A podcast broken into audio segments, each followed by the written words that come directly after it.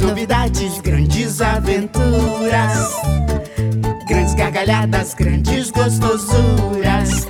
Somos pequenos de imaginação gigante. E a diversão é bem maior que um elefante.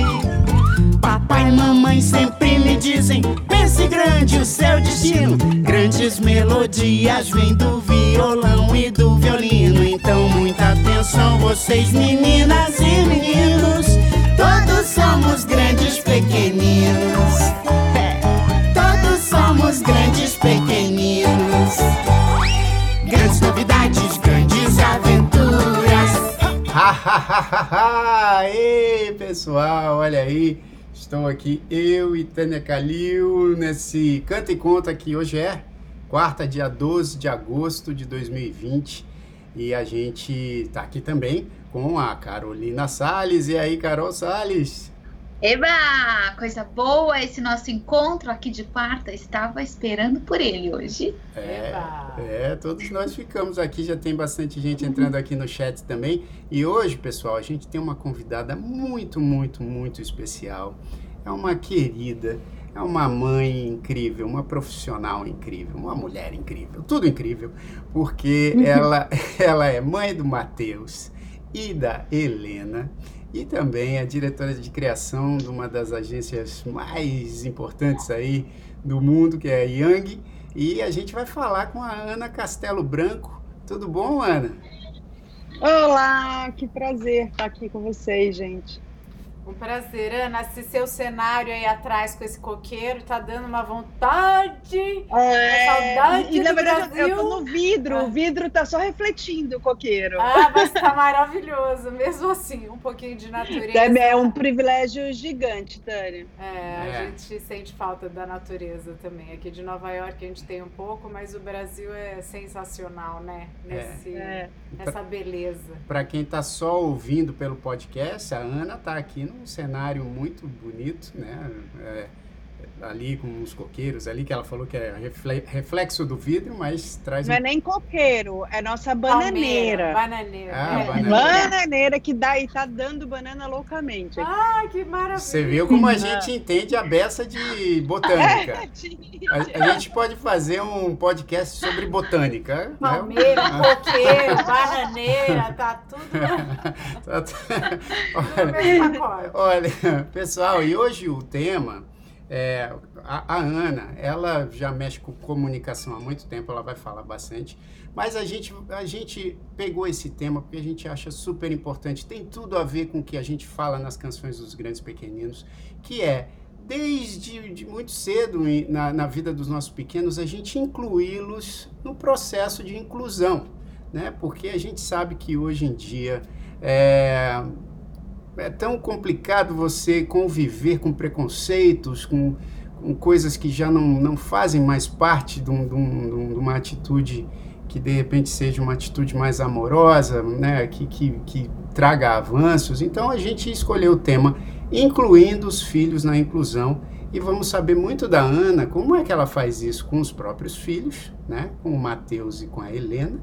e, e como ela né, sendo uma, profu- uma profissional de comunicação, comunica isso não só para os filhos, mas para as pessoas todas também. Então, Ana, eu quero primeiro agradecer a sua presença aqui e, e já te fazer essa pergunta, né? Se, se você, eu sei que eu sei qual é a resposta, mas se você tem essa preocupação mesmo já de desde sempre incluir os seus filhos nesse processo tão importante que é a inclusão. Gente, primeiro eu quero muito agradecer vocês, porque assim, a gente que tem filhos com deficiência, é, a gente às vezes fala muito para dentro do nosso nicho e ter o prazer de estar aqui no programa de vocês, que na verdade é um programa para família, é sobre paternidade, maternidade, a gente ter a, a chance de poder trazer as nossas questões aqui para dentro, isso é o mais legal que existe, sabe? É, sim, já sim, e, e, e é muito louco, sabe? Eu, eu, eu tinha essa preocupação, e eu não quero parecer publicitário, porque publicitário tem mania de falar eu, eu, eu fiz, eu fui, tá? Mas eu sempre tive essa preocupação até antes do meu filho nascer. Eu tenho algumas campanhas em que eu já tinha preocupação de incluir pessoas com deficiência, mesmo antes do, do meu filho nascer. É, eu tenho até uma história muito engraçada, que quando eu comecei a escrever o, os textinhos sobre meu filho, depois que ele nasceu, e aí eu resolvi montar um blog, é, é, nunca foi a minha pretensão ser uma influenciadora ou uma blogueira, mas eu montei o um sitezinho, que é o especial É a Mãe, que está mega desatualizado, mas muito mais como um, um arquivo dos meus textinhos, porque eu sou muito desorganizada com os meus textinhos. Vai, se eu ficar aqui com os meus words, vai virar uma bagunça. E aí, enfim. E aí eu falei, que nome vai ter esse site? E aí pensei, pensei, pensei em várias opções, e aí consultando um amigo meu, que foi um, foi um grande, é um diretor de arte, que nós fomos dupla desde 98, Maurício Duarte, meu grande amigo. E eu falei, ai, Mal, o que, que você acha desses nomes aqui? Porque eu gosto muito da forma dele pensar. Ele virou para mim e falou assim: Ana, você tá maluca? Quando você tinha 23 anos, a gente fez um. Você criou, né? A gente fez um anúncio de Dia das Mães para o Banco do Brasil. Era, o job era um anúncio de Dia das Mães para o Banco do Brasil. E eu quis botar a foto. Na época era, uma, era um anúncio de meia página de jornal e era uma foto de banco de imagem, era uma mãe com um filho com síndrome de Down, e o título que eu criei era Especial é a Mãe. Falou, você tá maluca? Você tá procurando o nome do seu site? Você já criou o nome do seu site há 20 anos atrás. Então, sim, sem querer, sempre, eu sempre tive esse olhar. Tenho outras campanhas, tem uma campanha de Philips, que eu acho que era de 2006, em que era, era a Ivete Sangalo cantando e dançando, e poxa, eu tinha cadeirante na, na, na, no filme. Então, assim, totalmente sem querer, eu acho que foi uma coisa que sempre teve no, meio, no meu radar. E desde que o Matheus nasceu, mais do que nunca, né? Ana, acho que é legal você falar para o pessoal qual a idade dele, qual a idade da Helena, quem veio antes. Ah, essa história é, é muito legal. O, o Má tem sete anos, vai fazer oito agora em setembro. Lele é um ano e dois meses mais nova, então ela tem seis e faz sete em dezembro. É, e eu brinco que a minha experiência com a maternidade é. Sabe quando você vai para o Nordeste, e pode ser Rio Grande do Norte, Ceará, que você entra no bug para fazer um passeio nas dunas e o bugueiro pergunta assim: você quer com emoção ou sem emoção? Sei. Aí, aí você fala assim: com emoção, né? Já tô aqui, eu quero com emoção. Por favor. E, e foi assim a minha, minha, história com a maternidade, porque é, eu engravidei com 37 anos, porque a maternidade nunca foi um sonho desde nova para mim. Eu até achava, eu tinha uma, uma fantasia na minha cabeça que eu não, não não teria filhos. Não era um sonho e eu achava que eu não teria, porque eu sou uma mulher que eu, eu, sempre me cuidei, mas eu nunca tomei um susto, né? Todas as minhas amigas um dia tomaram um susto. Nossa, acha que tô grávida? Eu nunca tomei esse susto. Minha menstruação sempre foi muito irregular. Eu não sei porque eu achava que eu não ia engravidar. Mas aí eu já estava com 37 anos, um dia vencido, que pela minha saúde eu precisava tirar e eu falei para meu marido, e meu marido queria, meu marido queria ter filhos. Sem muita pressão, mas ele queria. Falei, cara, eu vou tirar o Dio e vambora. Se, o que rolar, rolou. Agora, eu, eu não sou a pessoa, com todo respeito e, e amor, porque pensa diferente, mas assim, eu falei para ele para tranquilizar, eu não sou a pessoa que se não engravidar, eu não vou fazer tratamento, eu não vou adotar, a minha maternidade não é tão latente assim. Então eu vou tirar e vamos ver o que que dá. Só que 20 de... dias depois eu estava grávida. e, e perdi o primeiro filho. E aí, aí eu falo que assim, acho que a minha, meu contato com a maternidade atípica começa aí. Porque eu achava, quando eu descobri que eu estava grávida, eu achava que eu estava super preparada para perder. Minha mãe perdeu três filhos né? A gente é tão acostumado a amigas que perdem. Eu achava uma coisa tão. Eu falei, nossa, já não sou tão novinha, pode acontecer, minha cabeça está super preparada. Mas, gente, quando você perde, aí eu acho que a gente descobre que, pelo menos para mim, né? É a minha experiência, é, que descobre que mãe é bicho, fêmea é bicho. Porque assim, o entristecimento que eu entrei com aquela perda não era nem racional, era, era realmente hormonal, era uma coisa muito da natureza mesmo. Aí, enfim, fiz a, vou resumir, fiz a curetagem, aí o médico pede para evitar um tempo, a gente evitou um pouco menos, o médico mandou 20 dias depois estava grávida do mar de novo. Ai. E aí, maravilhosa, depois que ele nasceu, a gente descobriu que ele tinha síndrome de Down, 24 horas depois. Apesar, eu já tinha uma intuição muito grande durante a gravidez de que ele teria síndrome de Down. Não me pergunte da onde, eu tive uma intuição tremenda sobre isso. Ele nasceu, vambora. E aí, logo que ele nasceu, meu marido falou, poxa, a gente devia ter outro filho logo em seguida, porque, né, a gente teve filho mais velho. Pra... Eu falei, cara, não vou trazer criança com essa missão de vida, não vou engravidar trazendo alguém com uma missão de vida de cuidar do irmão. Três meses depois eu estava grávida de novo. Então, assim, eu falo, eu, eu, sou aquela pessoa que entrou no bug com emoção, assim, tipo, ah, quer ser mãe? Então, então vai. É. com emoção. E que emoção maravilhosa, né? Quantos presentes, ensinamentos, transformações, né? Já, já, já sem toda essa história, já é brutal a transformação, com toda essa vivência. É, é, é com muita emoção mesmo.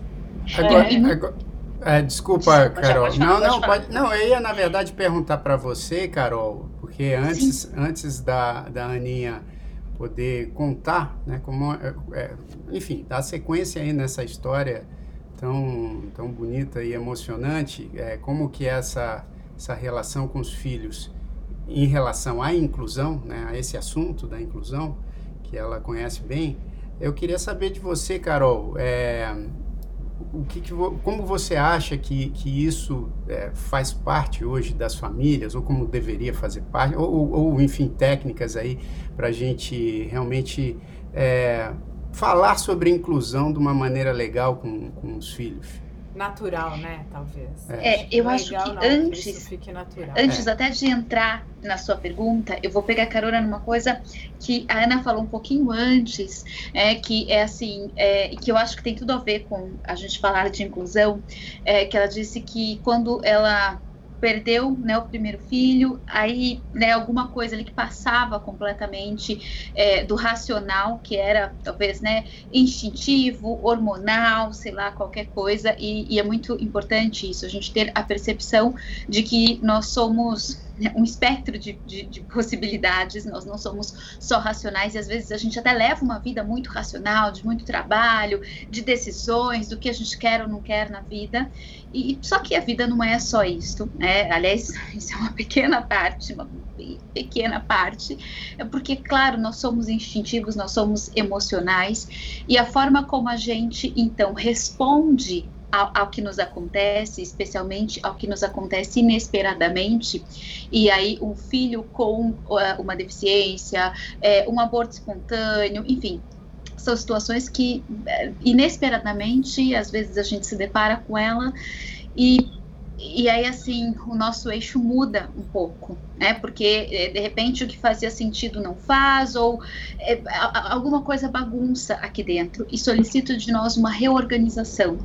É, e a inclusão ela começa exatamente por isso, né? Por esse caminho, pelo caminho da, é, do, do, do, reorganizar aqui dentro e isso começa inclusive na família, né? Que recebe aquela criança com alguma deficiência, de como que eu reorganizo isso aqui dentro de mim para que eu possa apresentar o mundo para esta criança, me apresentar para o mundo, estar neste mundo do jeito mais natural possível, né? Como é que eu faço isso? Então, é, né, esse primeiro movimento, esse primeiro impacto, que é um impacto é, né, do, da, do, saber a respeito de um aborto, que é o, saber, né, a Ana não falou aqui exatamente como foi é, dada a notícia, ela só, né, disse que já, já tinha essa percepção, então não sei como foi receber isso e como foi, é, como foram os próximos passos aí na sequência.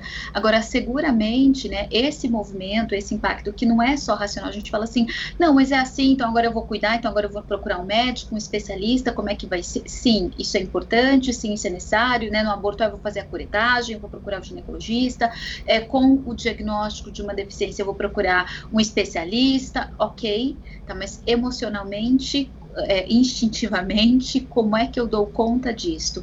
E, e, e, e ao a, organizar isso emocionalmente, é, começo a ter caminhos de como é que eu faço isso para o mundo, né? Porque é, as ações concretas, né? A gente tem inúmeras ações aí concretas do que, que, se pode fazer, né? Mas qualquer uma delas, ela passa primeiramente por esse movimento interno. Então, até antes já de falar um pouquinho das práticas de inclusão, eu queria é, é ouvir da Ana, né? Como é que foi esse processo do receber o diagnóstico? Como é que foi? É, como é que vocês, é, especialmente porque eu acho que quando a gente compartilha isso a gente de, de alguma forma impacta quem está passando, quem passou, para ampliar o olhar.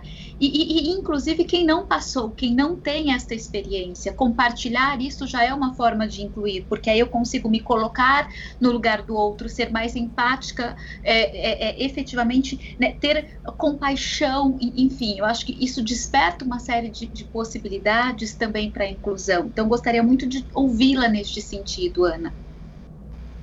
Obrigada, Carol. Tá passando um caminhão aqui, pera, porque a rua aqui é de paralelepípedo, passa caminhão, faz um barulhão. Tá, já passou. É, Carol, adorei sua pergunta. É, eu tinha uma intuição muito forte de que eu teria, que o Matheus nasceria com síndrome de Down. E olha que eu não sou uma pessoa é, nem religiosa e nem tão ligada à espiritualidade e esoterismos, mas eu tinha essa intuição muito forte. E quando aquelas primeiras 24 horas ali dele, para mim ficou muito. Foi um bebê que não chorou na hora do parto, que já me chamou a atenção. E aquelas primeiras 24 horas me chamaram muito a atenção também, porque assim, é, os bebês hoje em dia nascem já, já né, olhando, ele nasceu mais como um bebezinho que a gente via antigamente, mais passivo, sabe? Aí quando eu vi, eu falei, entendi, minha não, não tinha certeza se era síndrome de Down, mas entendi que ele tinha alguma deficiência, para mim ficou muito claro. É, aí, aí o, o, hospital, os médicos levaram 24 horas para levantar o cariótipo e me darem a notícia real, né? Não, não, não virem para mim com possibilidades, me darem a notícia real. E aí eu fiz e aí eu fiz uma coisa, Carol, que eu mergulho muito e que eu, se eu puder fazer uma recomendação para as pessoas da mesma situação, eu faço essa recomendação. Eu fiz um compromisso com o Mar que durante 60 dias eu não entraria no Google e eu não iria atrás de informação nenhuma. Eu ia dar peito para essa criança, eu ia ficar com ele, eu ia dar amor a ele, porque um do, uma das minhas dúvidas era o quanto a deficiência dele é, dificultaria ele me reconhecer como mãe dele. É, para vocês terem uma ideia, o, o, pediatra que recebeu o Mar não era um pediatra especializado, né? Que a gente não sabia. E ele me aconselhou o seguinte: eu tinha contratado uma enfermeira, tá, gente? Porque eu, eu, eu, eu, nunca troquei uma fralda na minha vida, eu sou caçula, eu nunca tive experiência com, com crianças pequenas. Então, antes dele nascer, eu contratei uma enfermeira e para me ajudar. Eu não tenho família em São Paulo, então é muito a gente, assim.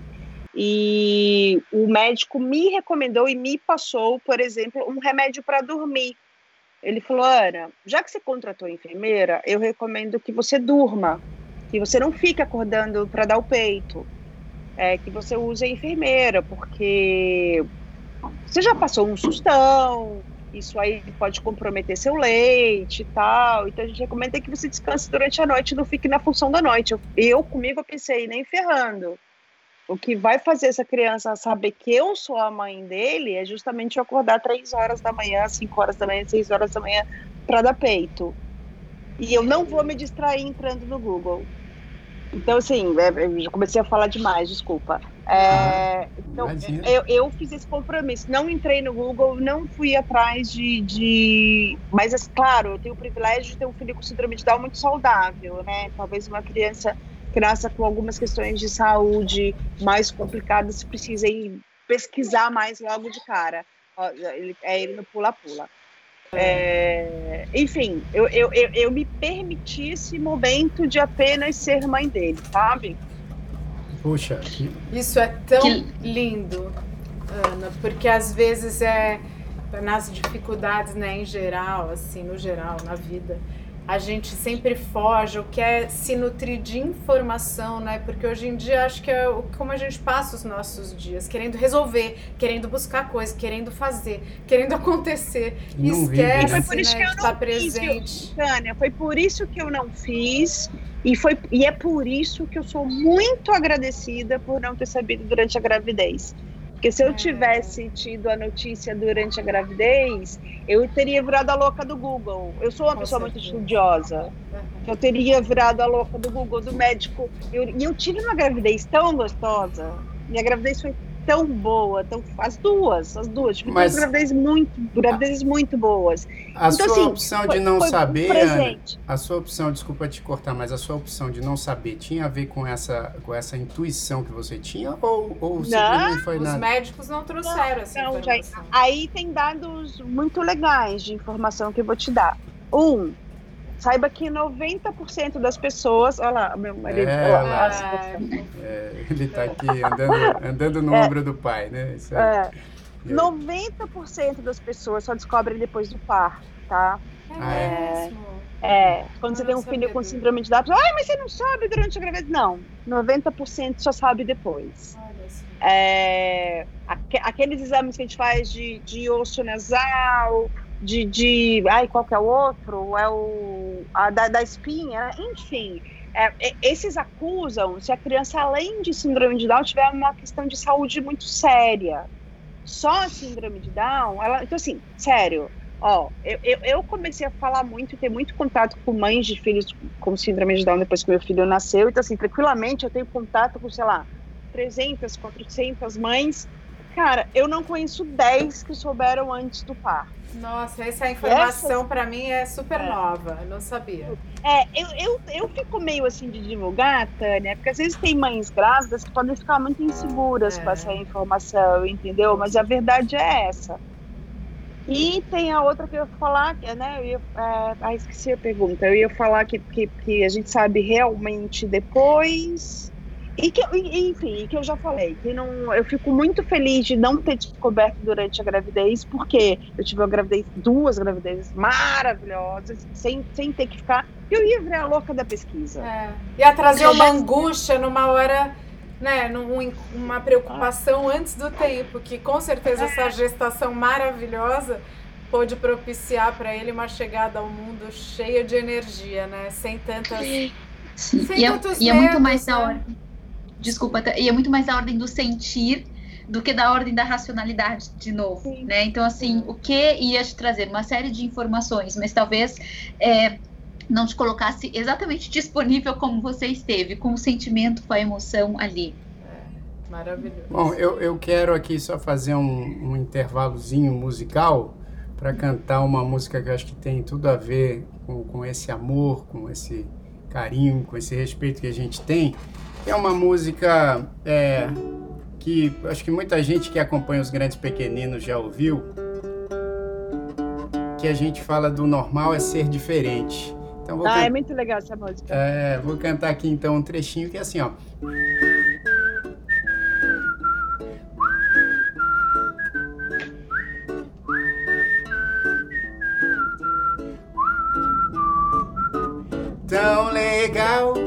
Ó oh, minha gente, perceber que é mais feliz quem compreende que a amizade não vê cor nem continente e o normal está nas coisas diferentes. Amigo tem de toda cor, de toda raça, toda crença, toda graça. Amigo é de qualquer lugar.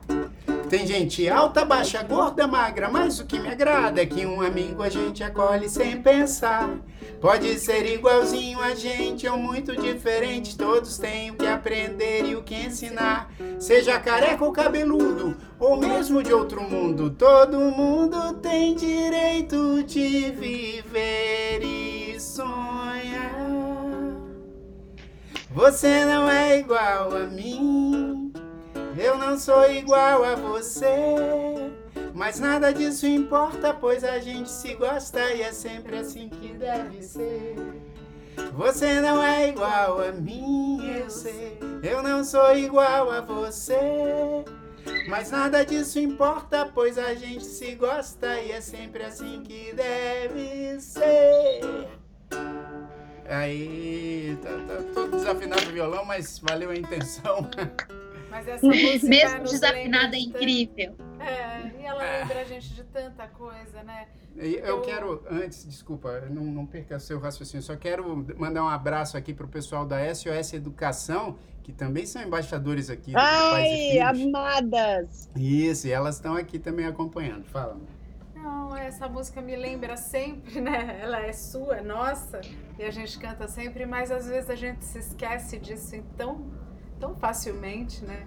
Que é normal ser diferente, que a gente tem sabe que, que eu, aceitar. Sabe mesmo. que eu gosto muito dessa música, Tânia? Desculpa te interromper. É que assim, é, quando você tem um filho, a inclusão é uma construção diária, né? Eu tenho uma série de textos que eu já escrevi há um ano atrás, dois anos atrás, e que hoje eu detesto. Porque, nossa, eu escrevi muito errado. E, e, e, eu, eu vivi o momento em que meu lema era somos todos iguais. E isso é uma grande mentira. A verdade é que somos todos diferentes. Então, eu gosto dessa música porque ela, ela vai. A gente precisa. A inclusão é sobre somos todos diferentes. É. E então, assim, como, e, e, e, também não entra na coisa da superação, né? Às vezes, algum, alguns canais de crianças, de musicais de crianças, ai, porque eles são super-heróis, aí mostra as crianças com deficiência. Eu quero. Eu quero... Ela fez aqui o, o, o, sinal de se enforcando, assim. Ou não, não dá. É, são super-heróis, eu quero morrer, não dá.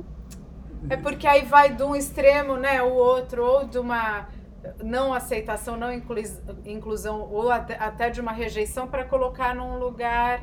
É, né? É como se fosse. Que no final é o mesmo lugar. É o mesmo lugar. Só no que final é o mesmo lugar. É. Ô, Você não pertence à vida normal. É. Ou você é, é super é ou você é lugar. é, é pouco. Então, você tá fora, ou para cima ou para baixo você tá fora. É então deixa, deixa eu fazer uma pergunta para você, Ana, e para Carol, porque assim, a gente sabe que, né, a gente como pais, a gente, é, a gente vê muito o lado dos pais, né, nessa questão. É, e como você bem disse no começo, você falou assim, puxa vida, é, eu falar, né, para uma audiência onde a comunicação não é exclusiva, para pais de crianças atípicas, é, que eu acho interessantíssimo que você falou, aí eu fico pensando assim, e para as crianças, né? Como, como, como que você enxerga isso, por exemplo, com seus filhos e com os amigos do Mateus? É, como que a criança lida com isso? É, porque muitos desses preconceitos que a gente tem, não só em relação às crianças, mas em relação a todos esses preconceitos que aparecem aí, né? Que é quando a gente fala de inclusão, a gente fala sobre inclusão racial, sobre inclusão sexual, religiosa, enfim. É, muitos desses preconceitos acabam participando muito do mundo adulto, né? E eu quero saber como é que é, como que você enxerga isso para o próprio Mateus, para Helena, para os amigos deles, como é, como é que é isso? Para os seus amigos, né? É, para a família. Quer falar? Quer, bom, eu vou falar. Achei que, como você falou para mim, para Carol, achei que talvez a Carol fosse falar. Eu, eu posso falar a hora que você quiser. Pode, pode falar, quiser. Carol. Posso? Pode falar, ok. Carol.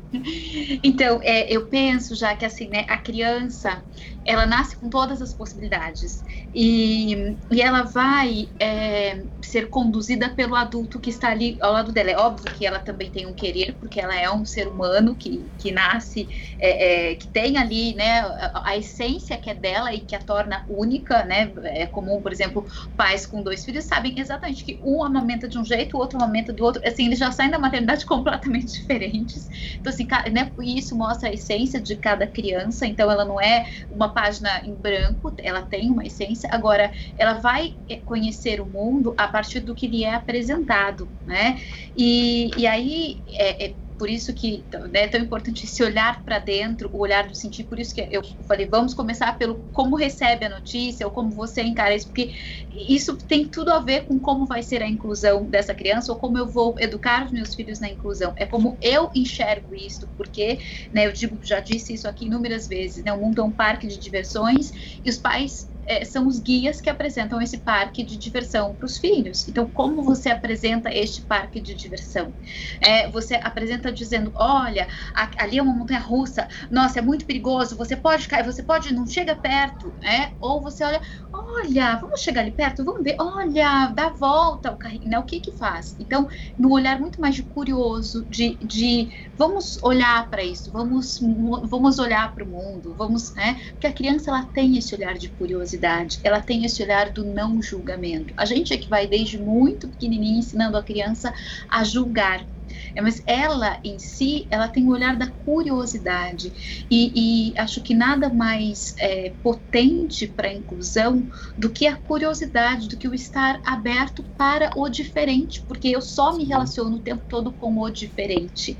Então, quando eu estou nesse lugar de curiosidade, e é muito interessante quando a gente olha as crianças pequenas, as crianças na escola, é, assim, é curioso para elas. Uma série de coisas que para nós, adulto, nossa, olha assim, no, seja, por exemplo, nossa, aquela menininha tem duas mães, nossa, aquela criança não anda é, como todo mundo anda. Então, assim, isso chama atenção para a gente. A criança, né, e a gente já falou isso também aqui algumas vezes, ela é aquilo, é ali, ela tá na curiosidade, até se a gente é, é, identificassem alguns tipos de é, é, é, conceitos pedagógicos, por exemplo, é, o conceito montessoriano, né, que assim, as crianças elas estão ali e elas se a, ajudam, elas descobrem, então assim, se você permite à criança isto, seguramente você está criando crianças que vão ter, né, a gente nem precisaria falar da inclusão, porque isso simplesmente acontece, né?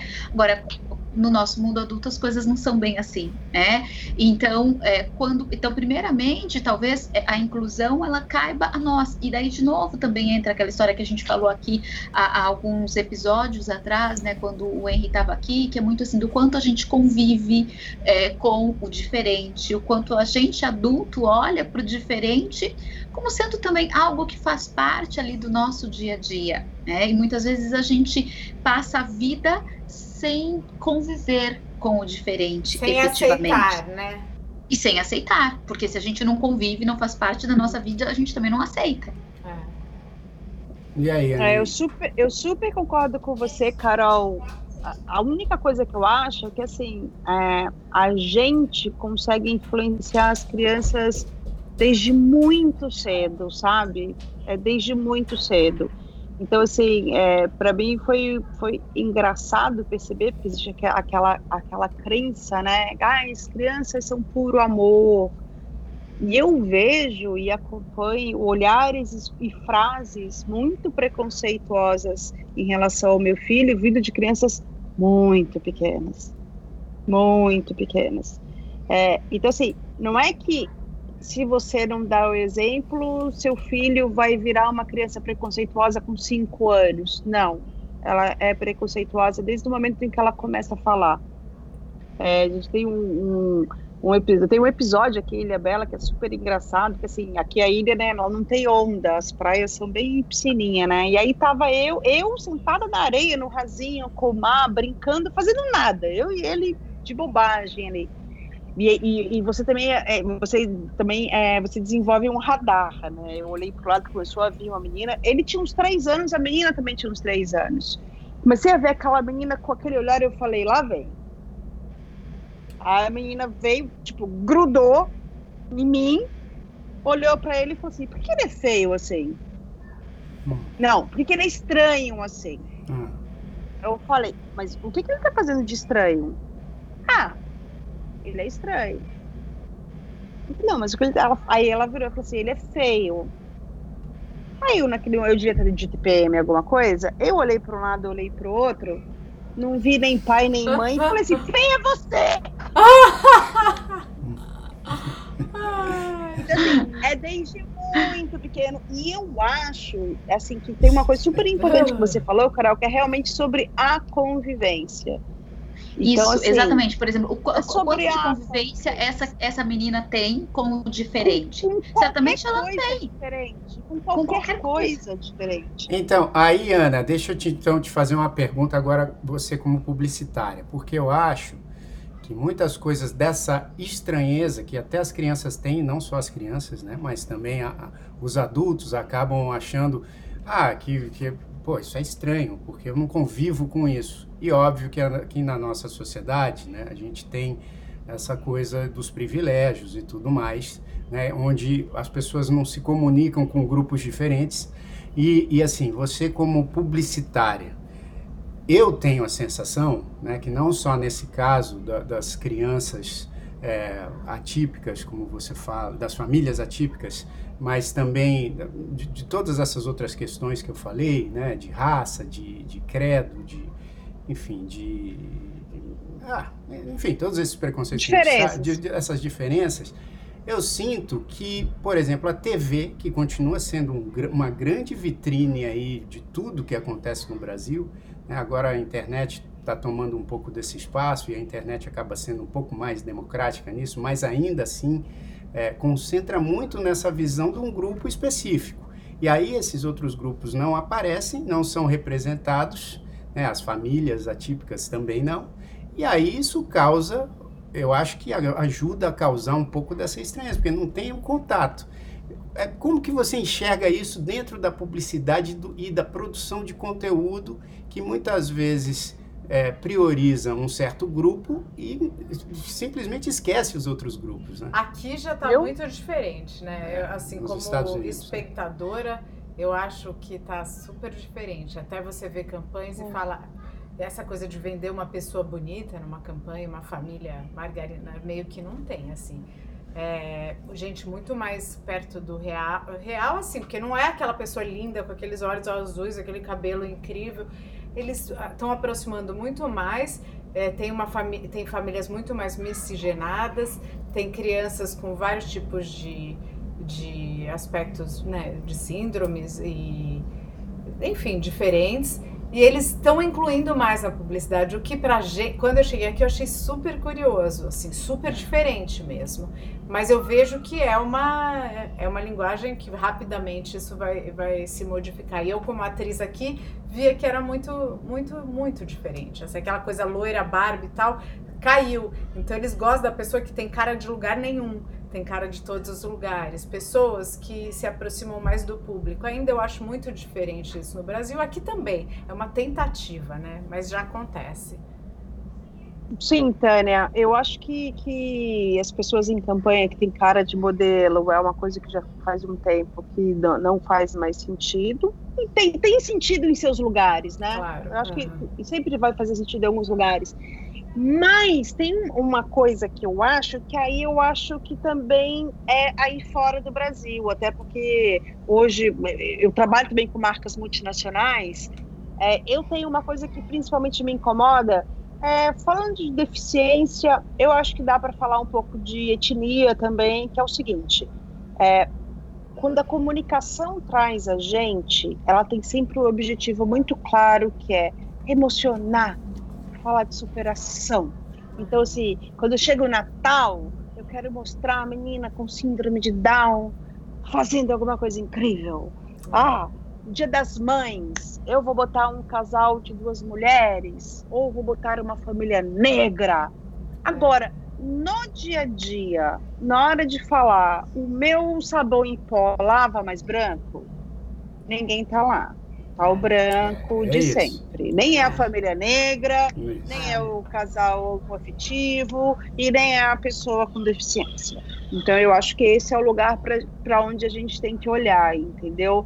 Tipo, falando de deficiência, que é, que é muito a minha pegada, e eu quero dizer para você assim, é muito louco. Acho que depois que você esbarra numa história de preconceito, é impossível você lutar contra apenas um preconceito. Então, depois que meu filho nasceu, eu me dediquei a ler para caramba sobre racismo, a ler para caramba sobre o preconceito LGBTQI a mais, é, porque eu acho que ou você quer é, quebrar realmente esses preconceitos, não dá para você ser setorizado nessa história, entendeu? Então, falando sobre comunicação, que foi o que o Jair perguntou.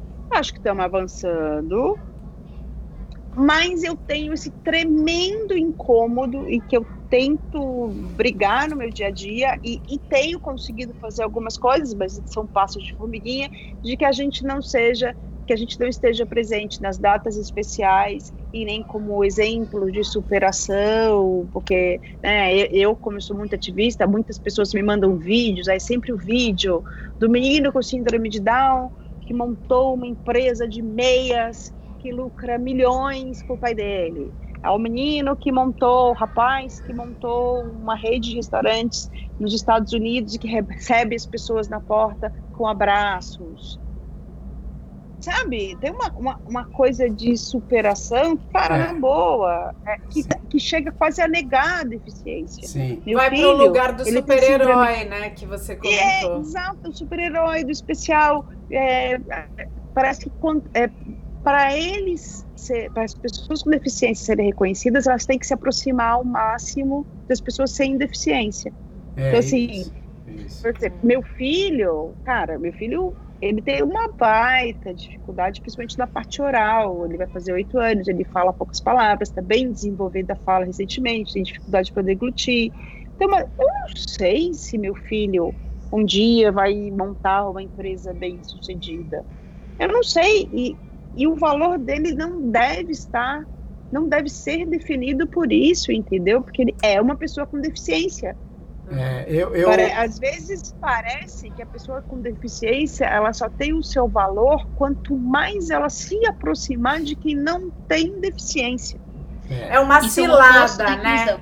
É o é oposto, mas é uma cilada que às vezes querendo é. chegar num lugar de aproximar, você vai Isso propondo a distância, mas é inconsciente ó, às vezes. Você sabe, não é com a clareza. Você sabe o que eu acho? Que quando a Aninha estava falando isso, me veio muito é, a, ideia. Aí eu vou fazer uma comparação aqui que não tem absolutamente nada a ver, mas pode ser que tenha.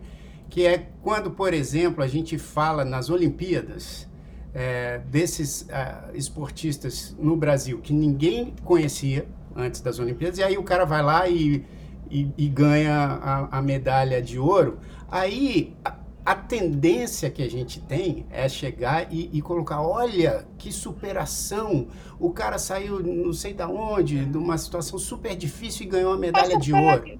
Passa aí, pela questão de etnia, né, Jair? Isso, acho que semana então, passada bombou muito assim um senhor negro de 63 anos que se formou em direito, mas ele tinha que pedalar 30 quilômetros por dia e ele para chegar na faculdade, ele finalmente se formou em direito. E um monte de gente postando: nossa, isso sim é um vencedor. Meu Deus do céu, não é normal uma pessoa se formar aos 63 anos pedalando 30 quilômetros por dia. Sim. O sentimento tinha que ser outro, de como isso é injusto, como isso é difícil. E Sim. não essa coisa de viu, quem quer vai isso. lá e faz. Aqui não, exa né? exatamente. Essa é. coragem triplicada que tem é, que ter, né? Não, e é isso que eu estou falando, porque aí você desvia do foco, por exemplo, nesse, nesse exemplo das Olimpíadas, você desvia do foco que assim, cara, para ganhar a medalha de ouro, o cara precisou treinar, o cara precisa de condições é, legais para treinar, de condições especiais, precisa de condições mesmo, de financiamento, de, pô, de ter um lugar legal para treinar, de ter um equipamento legal para treinar. Então você desvia isso do foco e aí você põe nessa questão da superação. E aí você não, não enxerga realmente um avanço nisso, né, dos atletas, é. né, nesse exemplo que eu estou falando. E acho que isso é. meio que se transfere para o um negócio da inclusão, que acho que você disse bem. Acho que na comunicação. E coloca... Desculpa, fala, desculpa, fala, desculpa, fala. Jair, desculpa. Não, e coloca uma barra muito alta, né, Jair? Porque assim, o que, que a maioria de nós precisa para ser feliz? É, gente que a gente ame, pessoas que nos amem, comida na mesa, diversão. Então, assim, por que, o meu filho, para ser alguém na vida, ele tem que ser o cara que montou a empresa, sabe? É, Sim, é, é um claro. negócio muito estranho, sabe? Claro. É. O que, que você acha, Carol, disso? Que pergunta, Como se eu só né? pudesse... Né? É, né, é, exato, como se, se só. É, é exatamente isso né, só tivesse valor se alcança X, Y e Z, né? Porque eu acho que, assim, tem, obviamente, uma questão é, é, até né, dos pais, dentro de todos de uma expectativa, né? Então, dos pais de uma expectativa em relação ao filho, de, né, mas a expectativa maior é assim, é ele ser feliz e como é que ele é feliz. E às vezes a gente está é, tão preso ao que é importante, né, o que, que ele precisa alcançar. E, e isso não é que é o, os pais fazendo com os filhos, é, é em sociedade, porque né, a gente olha histórias como essa e, e, é muito isso. Ao invés de vir uma indignação, peraí, acho que o eixo do mundo está meio trocado, vamos, vamos rever isso daqui. É, não há um estímulo de que se perpetue desta forma. Né? Eu acho que é, é exatamente, é, é, eu, eu, concordo, é, né, a Ana falou ali da, da, questão da publicidade, tem avanços, vejo que não é só na, na, publicidade né, que tem avanços, a gente tem avanços em todos os setores, a gente tem avanço na, na escola, né, então a gente tem avanço na, na sociedade como um todo, em vários setores em relação a vários preconceitos ou aos grupos de minoria, tem avanço sim. Agora, há que se mudar uma mentalidade, né? E isso não é uma coisa que a gente consegue de um momento para outro. É, é, é, assim, isso talvez solicite de gerações, né? Fazendo conversas como esta, né? É, o, o é, é como é o nome daquele ator, é, Morgan Freeman, que tem uma frase que eu gosto muito, né, que ele diz, é, o bom vai ser, né, o bacana, quando a gente nem precisar fazer esse tipo de conversa, mas até lá há que se mudar muita a mentalidade de todos nós, né, e é um movimento que é constante para que a gente tenha efetivamente o um mundo de inclusão, a gente ainda está a, a passos disso, apesar de já termos avançado. Não, e tem uma coisa, né, Carol, que assim, como eu tenho os dois, tem uma coisa muito interessante, e eu me pego no erro às vezes, né? É, desde que ela nasceu, eu não perco um, um segundo do meu dia pensando, nossa, será que a Lele um dia vai casar? Nossa, será que a Lele um dia vai ter emprego? Eu não perco um segundo do meu dia pensando nisso, porque na minha cabeça é muito, ela vai seguir a vida dela.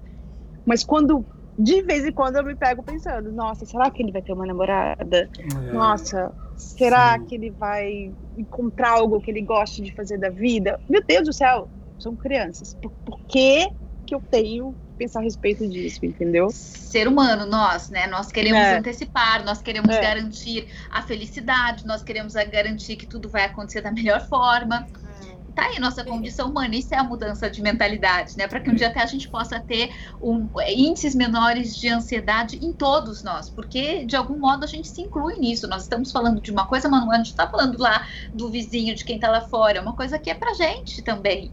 É, e eu acho, Carol e Ana, que a, a frase que, mais, que me tocou muito quando você estava falando, Ana, é isso. O que que o meu filho precisa para ser feliz? Porque às vezes a gente, como pais e como adultos, se distancia tanto dessa pergunta, né? Então a gente vai, vai, vai, se o filho tem uma necessidade né, específica ou não, se comunica de um jeito ou não, mas a gente como pai se distancia. O que, que realmente o meu filho precisa para ser feliz? O que eu preciso, né, para ser feliz? Então só de de, desse questionamento está vivo, porque você vai lá, você fica ansioso como todos os pais, será que vai dar certo? Será que não vai dar? Será que vai casar? Será que e às vezes voltar para esse simples é o que também vai trazer nós como pais felizes, né?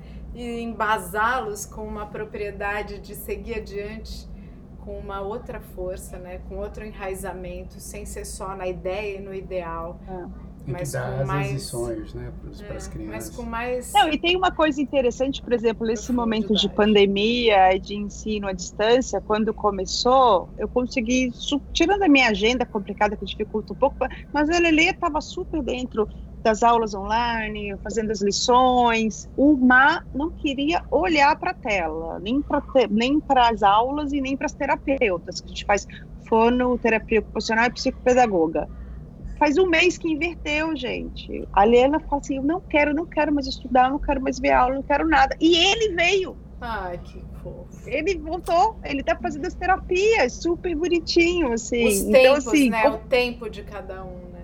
E, no, e que no final das contas é que cada um é cada um mesmo, né?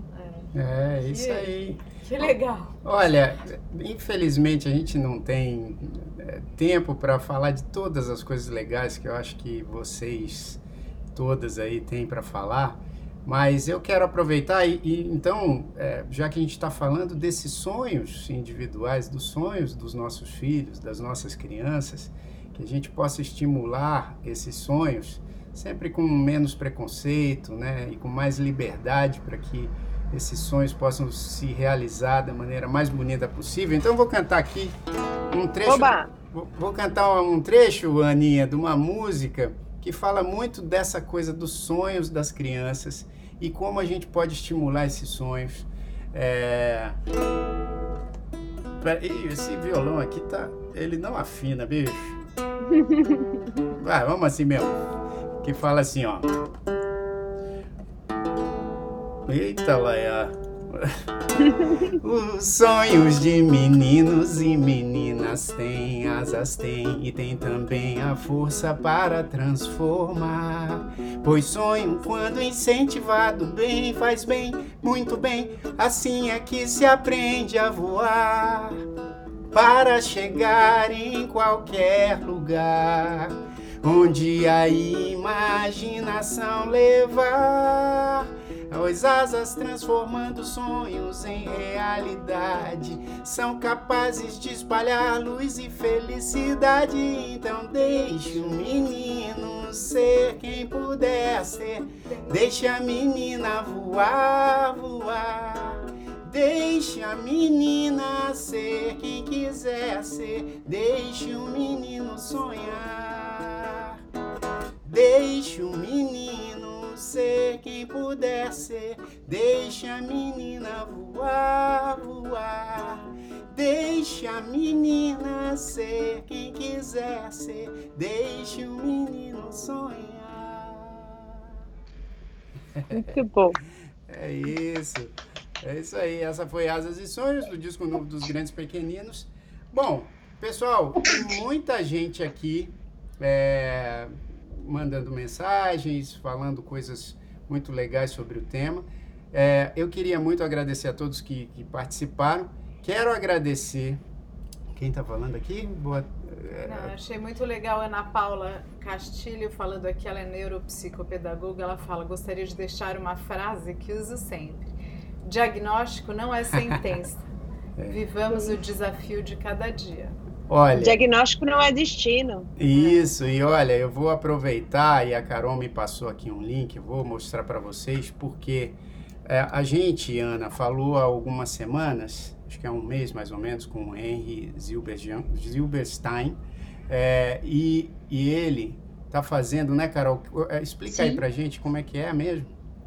É, é um congresso online gratuito é, e que chama, é, acho que genética, genética não, não é, é destino.